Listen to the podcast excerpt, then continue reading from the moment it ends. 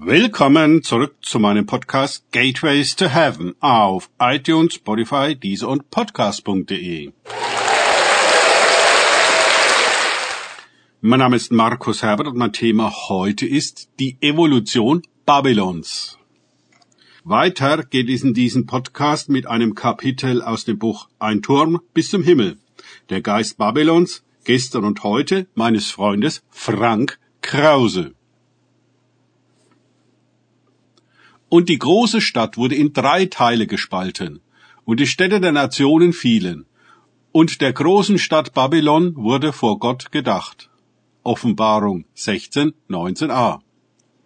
Überall in der Welt wachsen die großen Städte heran zu gigantischen Metropolen mit Millionen von Einwohnern.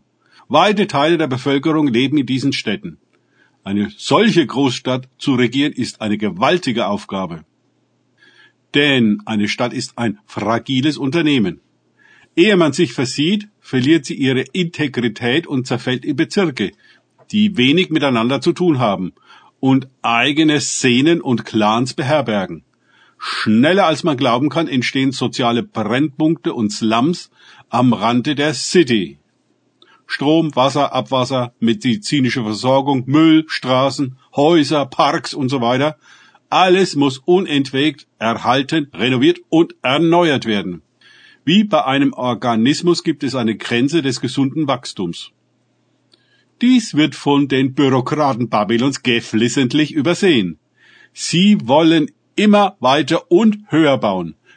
Der Kollaps ist damit vorprogrammiert. All die zu vielen Menschen müssen dann wieder weg. Aber wie? Und wohin? Wären Millionen von Dörfern, die sich im Wesentlichen selbst um sich kümmern, nicht besser als diese Millionenstädte, in denen niemand mehr sich selbst versorgen kann? Anstatt in die Höhe, in die Fläche zu bauen, ist das nicht viel vernünftiger? Babylon versteht das wohl. Aber es will keine selbstständigen und entsprechend selbstbewussten Menschen, die Babylon nicht brauchen. Es will abhängige und kontrollierte Bürger, die sie als Humanressource nach geschäftlichen Interessen lenken kann. War die Stadt ursprünglich eigentlich mal für Menschen gedacht, werden nun die Menschen für die Stadt gedacht. Sie werden ihren Bedürfnissen angepasst, anstatt umgekehrt. Die Institutionen verselbstständigen sich und entfalten ein Eigenleben. Behörden genügen sich in ihrer bis ins Groteske optimierten Arbeit selbst. Was stört dabei, sind die Kunden, die Verbraucher und die Patienten. Sie sind nur noch lästig. Wären sie fort, würde alles wie am Schnürchen laufen. Jo, so kommt es, dass die Verwaltungen, die eigentlich einmal für die Leute gearbeitet haben, zunehmend menschenfeindlich agieren und genug mit sich selbst zu tun haben. Zudem geht es immer mehr um Funktionen und Finanzen, was die Problematik verschärft. Die Beamten verdienen sehr gut, normalerweise viel mehr als die Kunden, die zunehmend unter ökonomischen Nutzen betrachtet werden. Klassen entstehen. Privatkunden, Privatkassen, Privatpatienten, Privatkredite und so weiter und so fort. In Babylon kann man sich alles kaufen. Verdienst und Ansehen gehen zusammen. Die Reichen werden reicher, die Armen ärmer. Die einen sind wer, die anderen nichts. Die einen aber für Geld, während das Geld für die anderen arbeitet. Frieden kann es so nicht geben. Die da unten grenzen sich gegen die da oben ab und umgekehrt. Beide Gruppen leben im Turm Babylons auf unterschiedlichen Ebenen. Die einen kennen die Normalität der anderen nicht, obwohl sie in einer Stadt leben und in einem Turm arbeiten.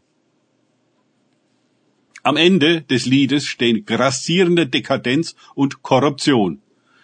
Das System gerät in immer größere Schieflage. Es lebt nur noch für seinen Selbsterhalt, der immer teurer wird.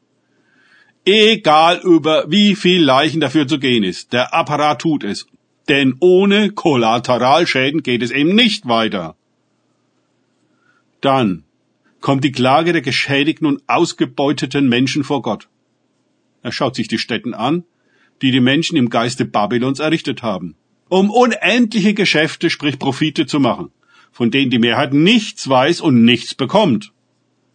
Er sieht die chronische Intransparenz und systemische Anmaßung der Stadt und wird für sie tun, was sie selbst nicht für sich tun kann.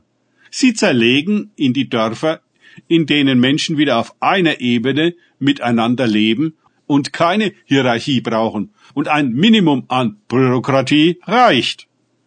Von der Fremd zur Selbstverwaltung. Die Prestigebauten und Bettenburgen werden durch die Natur eingerissen und durch Mangel an Wartung unbewohnbar.